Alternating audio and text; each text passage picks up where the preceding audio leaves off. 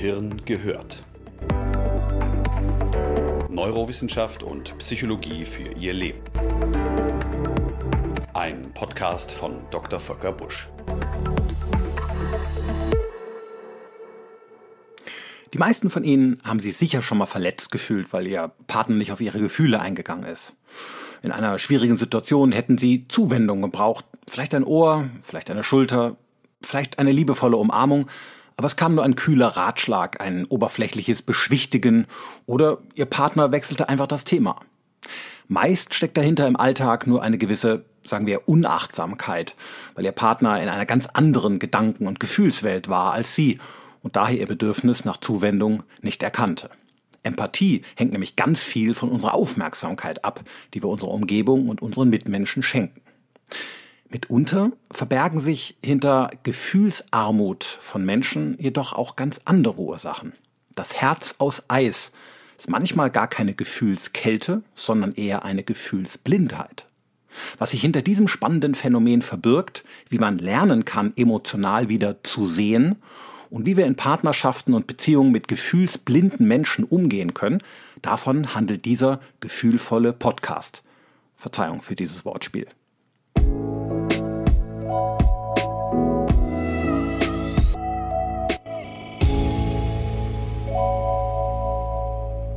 Zu Beginn müssen wir mit einem Missverständnis aufräumen, dessen Zeuge man immer wieder wird, wenn man in den Medien darüber liest.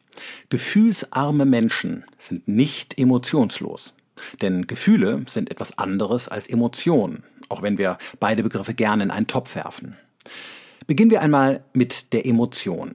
Zwar ist der Begriff nach wie vor nicht wirklich gut definiert, aber wir verstehen darunter ein basales, affektives Reaktionsmuster, das meist durch irgendeine äußere Umweltbedingung ausgelöst wird. Also klassische Emotionen sind beispielsweise Freude, Traurigkeit, Wut, Angst, Ekel und auch die Lust. Manche Wissenschaftler zählen auch Hunger, Durst oder Erschöpfung dazu. Emotionen sind relativ primitiv, denn sie laufen immer wieder sehr ähnlich ab und meist haben wir keinen Einfluss auf sie. Sie verhalten sich so ein bisschen wie ein Strohfeuer. Sie kommen ganz schnell, lodern auf, drängen oft spektakulär nach draußen und brennen aber auch genauso rasch wieder runter. Anatomisch zuständig ist das sogenannte limbische System, eine uralte, aber sehr mächtige Funktionseinheit in der Tiefe unseres Gehirns, die bereits Säugetiere haben. Bei Freude, Wut oder Angst spricht man auch von sogenannten Low-Level-Emotionskompetenzen. Denn jeder Mensch, unabhängig von seiner Herkunft, seiner Erziehung oder seinem Bildungsgrad, kann über sie verfügen. Es gibt keine Menschen, die noch nie wütend waren, niemals Angst hatten oder noch nie gelacht haben. Darüber hinaus sind jedoch viele emotionale Regungen im menschlichen Alltag deutlich komplexer als der primitive Affekt einer Wut oder einer Angst. Hierzu gehören beispielsweise Skrupel, Reue, Dankbarkeit oder auch Trauer.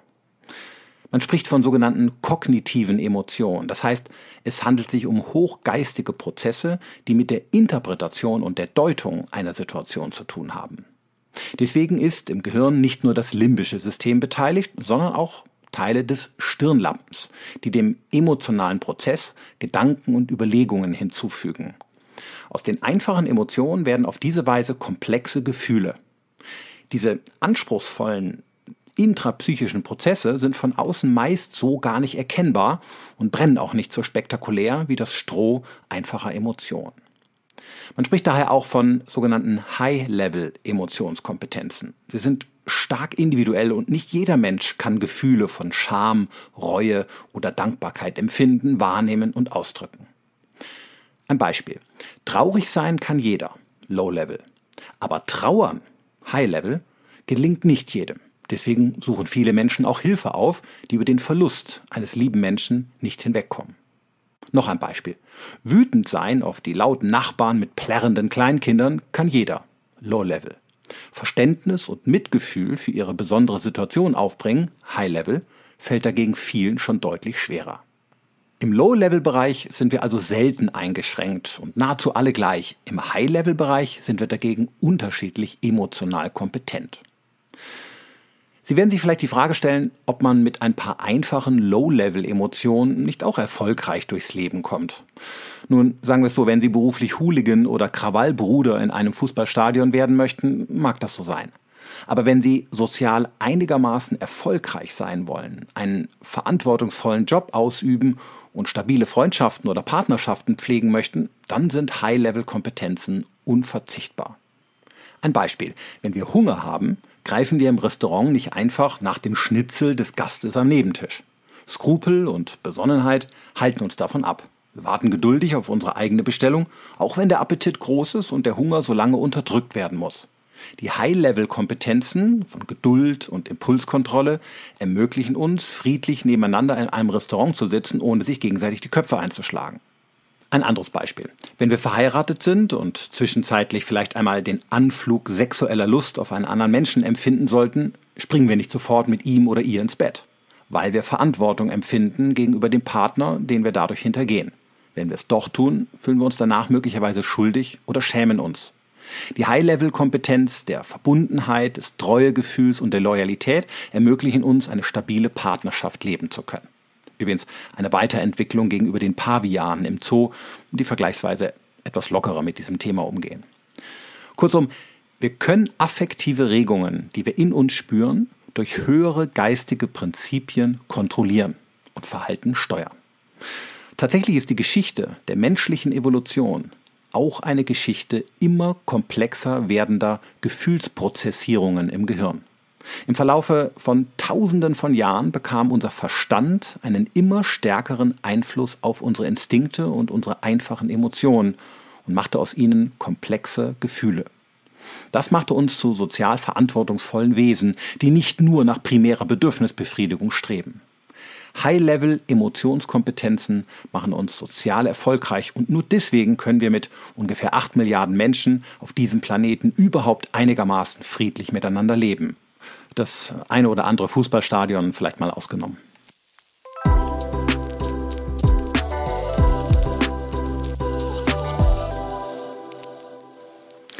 Kein Baby plumpst in den Kreissaal als empathisch ausdifferenziertes und feinfühliges Lebewesen. Eine emotionale Kompetenz muss sich nämlich erst entwickeln. Auf dem Weg bis zum jungen Erwachsenenalter durchläuft ein Kind verschiedene sogenannte Kompetenzstadien. Wenn sich diese Schritte gesund vollziehen, dann steht am Ende das, was wir eine reife Persönlichkeit nennen. Im ersten Jahr beispielsweise verfügt der Säugling noch über eine reine elementare Affektaktivierung. Das heißt, das Kind reagiert wenig differenziert auf die eigenen Bedürfnisse. Es kennt praktisch nur Behagen und Unbehagen. Wenn was nicht passt, dann schreit es, egal ob die Windel nass ist, ob es Hunger hat oder müde ist. Im Laufe der ersten Kleinkindjahre kommt es zu einer Affektdifferenzierung. Das Kind beginnt also zu unterscheiden zwischen verschiedenen emotionalen Zuständen, sowohl im Low-Level als auch im High-Level-Bereich und kann sie mit zunehmender Sprachentwicklung auch äußern. Auch wenn in manchen Situationen vielleicht noch die Worte fehlen. Ich erinnere mich, dass meine drei- oder vierjährige Tochter einmal heulend vor mir stand und sagte, Papa, mir ist gar nicht lustig. Ab dem dritten Lebensjahr empfinden Kinder Stolz und Scham, ab dem vierten Lebensjahr auch Schuld. High-Level-Kompetenzen entwickeln sich also schon recht früh.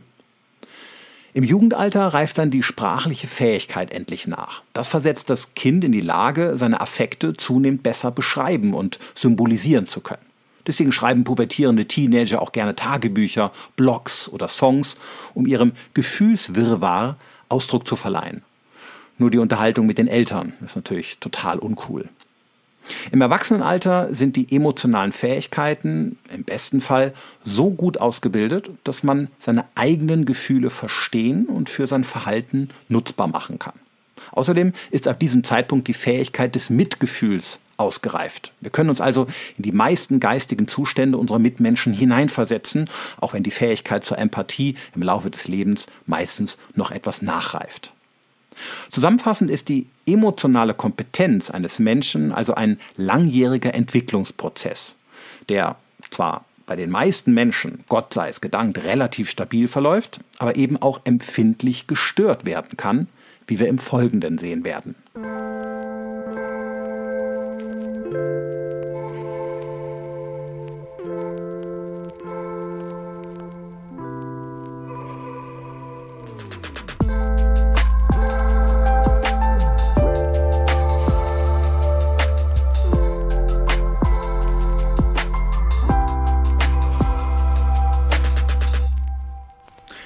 Ich weiß nicht, was soll es bedeuten, dass ich so traurig bin, beginnt das berühmte Gedicht über die Lorelei von Heinrich Heine aus dem Jahr 1824. Unsere eigenen Gefühle oder die der anderen sind uns nicht immer völlig klar oder bewusst, auch wenn wir uns emotional einigermaßen reif entwickelt haben. Und daher treten wir auch das ein oder andere Mal in ziemlich fette Fettnäpfe. Ich will Ihnen im Folgenden mal einen Briefwechsel vorlesen oder genauer gesagt einen E-Mail-Wechsel zwischen einer hilfesuchenden Frau und einem Freund. Sehen Sie es bitte humorvoll und beurteilen Sie selber mal, wie Sie diese Situation finden. Susanne schreibt, Lieber Robert, ich hoffe auf deine Hilfe. Neulich fuhr ich zur Arbeit und der Automotor gab plötzlich seinen Geist auf. Ich lief zu Fuß nach Hause zurück, um meinen Ehemann um Hilfe zu bitten. Aber als ich zu Hause ankam, erwischte ich ihn mit einer anderen Frau. Als ich ihn zur Rede stellte, gestand er, dass die beiden seit sechs Monaten eine Affäre hätten.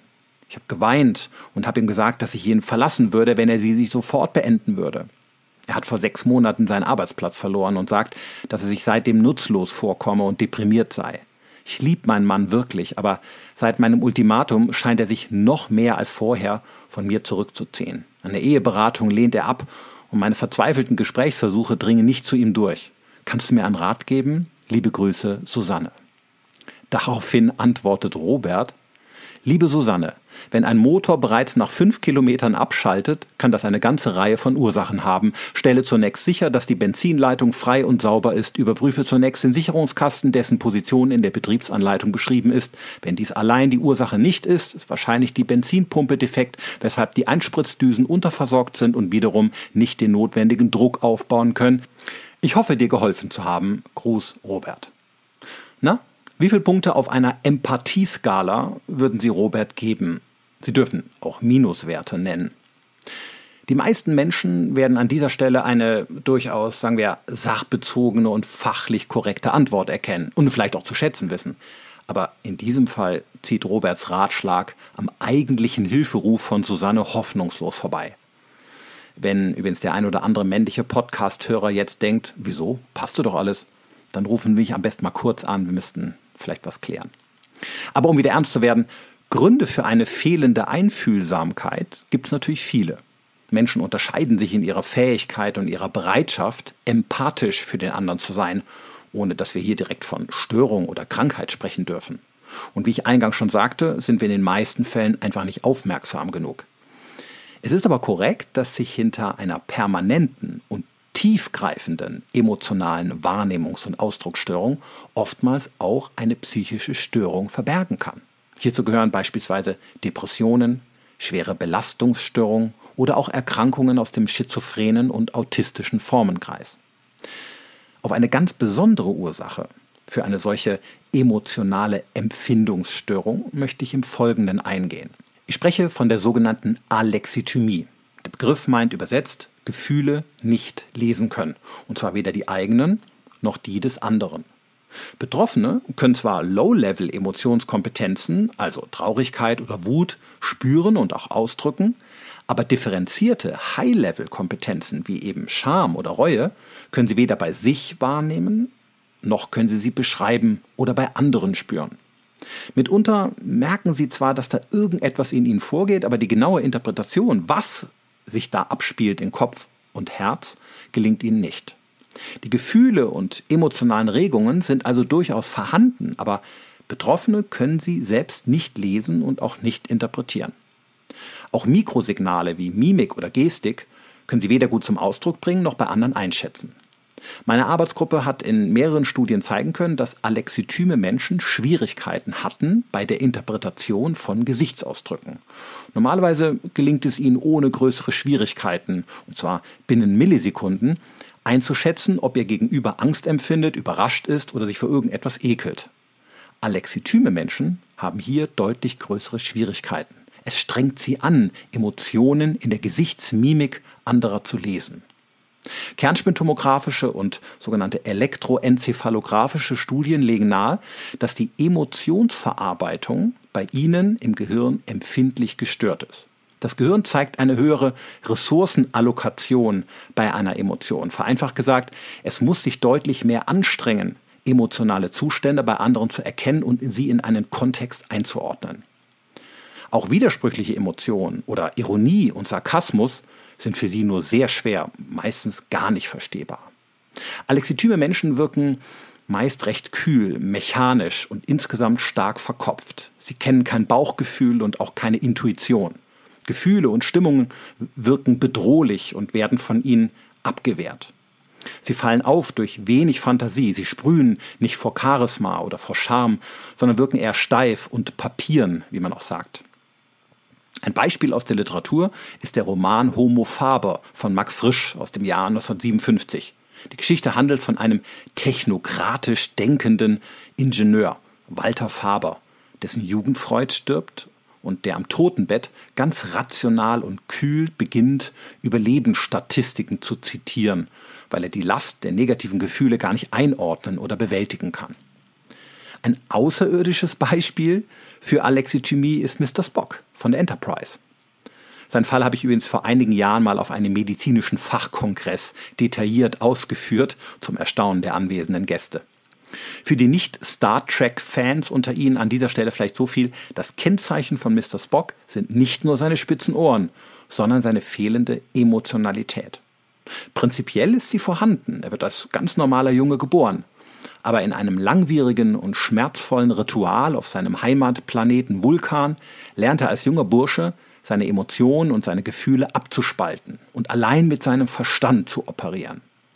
Das führt zwar einerseits dazu, dass er ein brillanter erster Offizier wird in strategischen Fragen, aber andererseits bei den einfachsten Problemen im Leben scheitert. Immer dann, wenn er von Schicksalsschlägen oder emotionalen Momenten des Lebens überwältigt wird, die ihn mit einer Wucht treffen. Beispielsweise als er sich aus Versehen verliebt oder ein naher Verwandter stirbt. Die mangelhafte emotionale Entwicklung lässt ihn auch als erwachsener Mann wie ein unreifes Kind agieren. Man kann übrigens sehr viel für sich und sein Leben vom Raumschiff Enterprise lernen. Wussten Sie das? Die Serie bietet aus psychiatrischer Sicht ein Füllhorn herrlich neurotischer Menschen. Aber vielleicht ist es auch nur meine Sichtweise bzw. meine Brille, durch die ich drauf schaue. Wie sagte Paul Watzlawick mal so schön, wenn man ständig einen Hammer in der Hand hält, sieht halt auch irgendwann alles aus wie ein Nagel. Naja, Alexithymie ist jedenfalls keine Erkrankung, sondern ein Persönlichkeitsmerkmal, das wir bei immerhin 10% aller gesunder Menschen finden, wie eine große deutsche Studie der Universität Düsseldorf mal zeigen konnte. Männer sind übrigens grundsätzlich stärker betroffen als Frauen. Ob das genetisch determiniert ist oder mit dem Rollenverhalten zu tun hat, ist nicht ganz abschließend geklärt. Fakt ist, dass zumindest der Erfolg eines Mannes in den letzten Jahrhunderten nicht nach dem Umgang mit seinen Gefühlen gemessen wurde. Sie galten eher als schädliches Beiwerk eines schwachen Geistes. Logik und Kalkül galten als wichtig, zumindest wichtiger als Empathie und Mitgefühl. Und so wurden Männer eben auch erzogen. Bis vor kurzem hing an einem Ortsteil meiner Heimatstadt an einem Fußballplatz noch ein großes Werbebanner für eine Biermarke, auf der stand Männer zeigen keine Gefühle, sie schlucken sie herunter. Also dann Prost. Alexithymie macht Menschen nicht zwangsläufig beruflich erfolglos und auch nicht krank. Sie können oftmals ein ganz normales Leben führen. In manchen Situationen kann ein kühler und rational agierender Verstand auch seine Vorteile haben. Aber meist stoßen gefühlsblinde Menschen irgendwann im Leben an Grenzen. Spätestens, wenn sie in zwischenmenschliche Konflikte geraten oder wenn sie in Situationen kommen, in denen man ein gutes Gespür braucht, um sie zu meistern. Statistisch sind alexithyme Menschen weniger glücklich, leben häufiger alleine, also ohne feste Partnerschaften oder Freundschaften, und sie leiden auch häufiger an psychosomatischen Beschwerden. Denn Gefühle, die nicht erkannt, gelenkt oder ausgedrückt werden, suchen sich oftmals ihr körperliches Ventil. Statt in einem emotionalen Gespräch durch Tränen und Versöhnung Klärung zu finden, zeigen sich die unterdrückten Gefühle häufig in Form von Kopf- und Rückenschmerzen, Reizdarmbeschwerden oder Schlafstörungen. Alexithymie gilt daher auch als Risikofaktor für die Entwicklung einer Depression, einer Angststörung und einer chronischen Schmerzerkrankung. Ich habe selbst vor kurzem eine Forschungsarbeit publiziert, in der ich mit meiner Arbeitsgruppe zeigen konnte, dass auch unter Patienten mit Burnout eine deutlich erhöhte Rate an Alexithymie gegenüber der Normalbevölkerung existiert.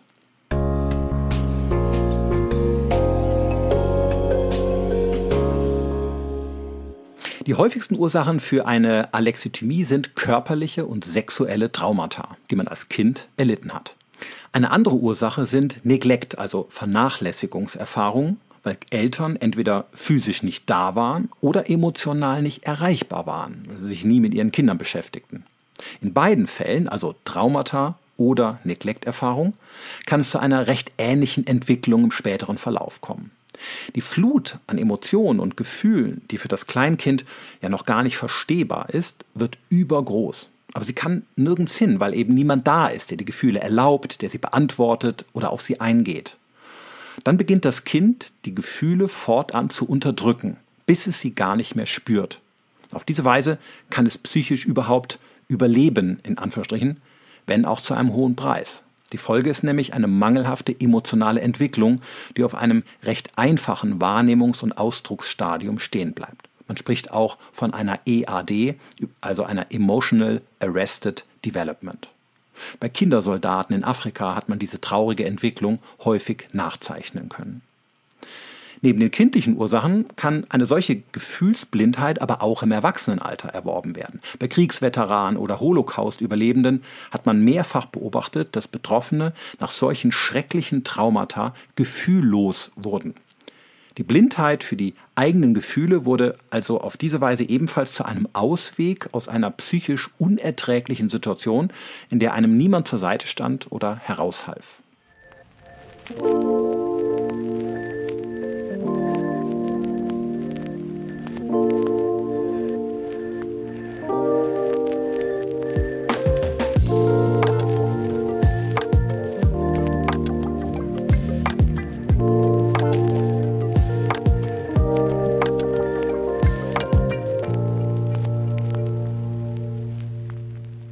Kommen wir zu den schönen Dingen.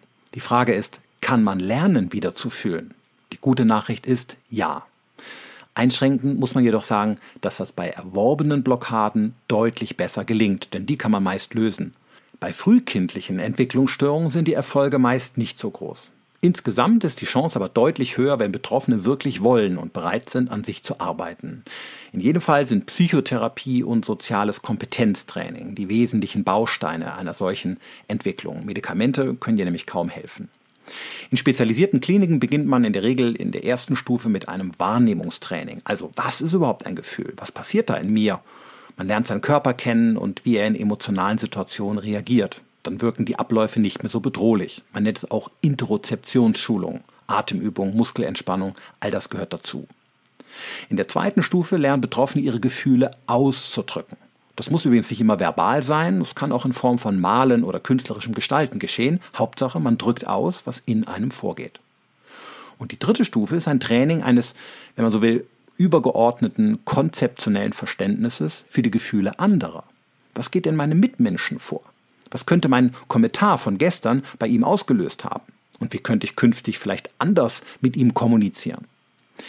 Die Stufe entspricht also weitgehend einem sozialen Kompetenztraining. Es hilft Betroffenen, stabile Beziehungen zu knüpfen und sie auch zu unterhalten. Denn auch die Orientierung an Normen und gelernten Verhaltensweisen kann solchen Menschen helfen, sozial erfolgreich zu leben, selbst wenn einem auch weiterhin komplexe Gefühle verschlossen bleiben sollten.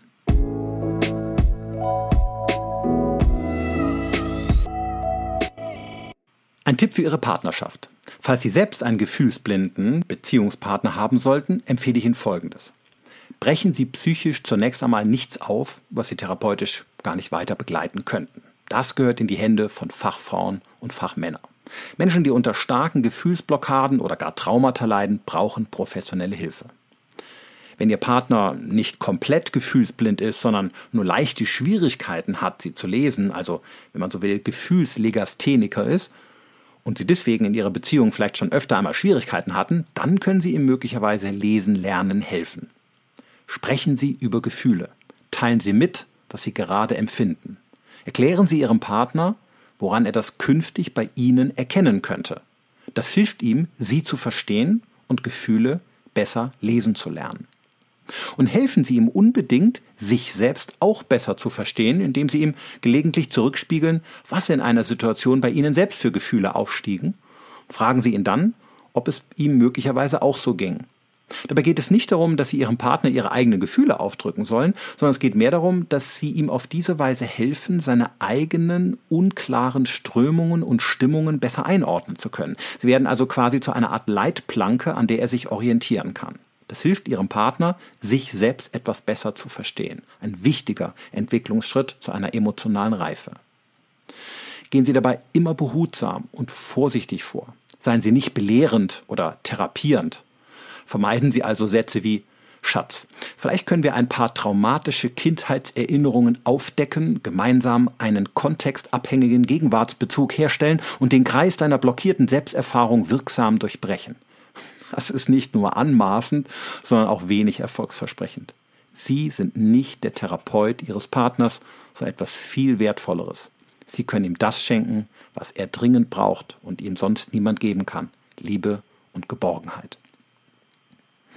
Nehmen Sie die emotionale Kühle Ihres Partners nicht zu persönlich, auch wenn es manchmal schwer ist zu verarbeiten. Es hat nichts mit Ihnen selbst zu tun, sondern ist meist die Konsequenz einer Entwicklung, die nicht selbst verschuldet ist und einfach keine andere Option zuließ. Machen Sie sich zudem immer klar, die Gefühle Ihres Partners sind meistens da, auch wenn sie schwerer zugänglich sind. Ihr Alexithymer Partner liebt Sie auf seine Weise und kann ihnen tief verbunden sein, auch wenn er das Gefühl als solches vielleicht gar nicht beschreiben kann. Schenken Sie ihm Geduld und viel Verständnis. Das macht für Betroffene und letztendlich damit auch für Sie selbst vieles leichter. Denn die Vermeidung von Beziehungsstress und eine Atmosphäre der Geborgenheit sind die besten Voraussetzungen, emotional nachreifen zu können.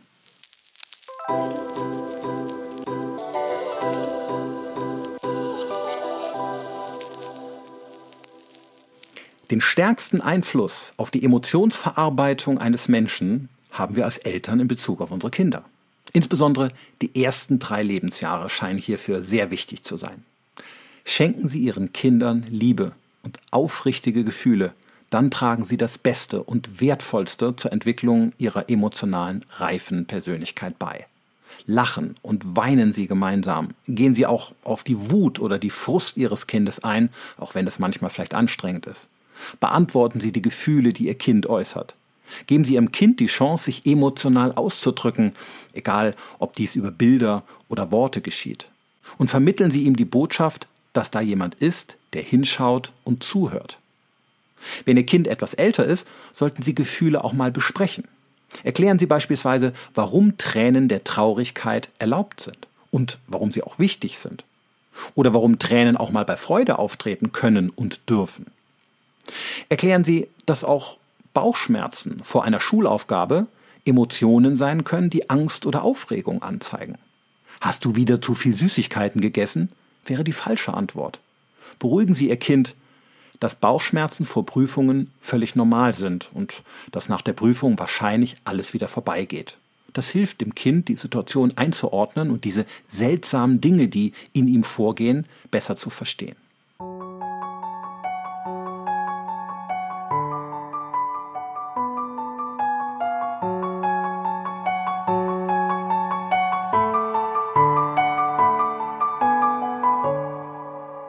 Die emotionale Kompetenz ist ein Lernprozess, der nie ganz beendet ist, aber im Kindesalter seine ganz entscheidende Prägung erfährt.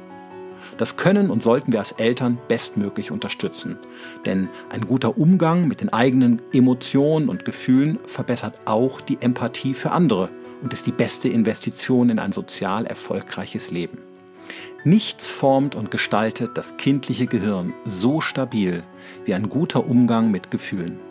Intelligenz, Erfolg und Lebensglück entwickeln sich in den meisten Fällen dann ganz von selbst.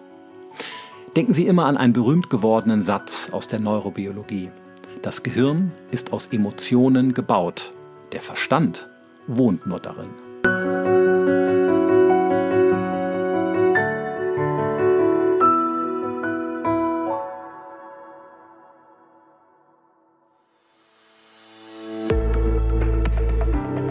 Gehirn gehört. Weitere Informationen auf www.drvolkerbusch.de.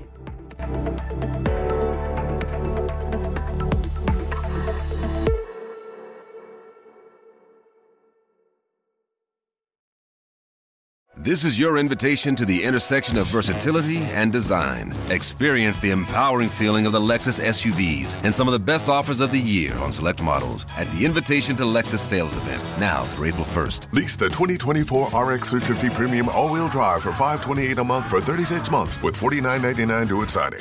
Experience amazing at your Lexus dealer. Call 1-800-USA-LEXUS for important lease offer and pricing details. Not all customers will qualify. Offer in the Lexus Eastern area and it's April 1st, 2024.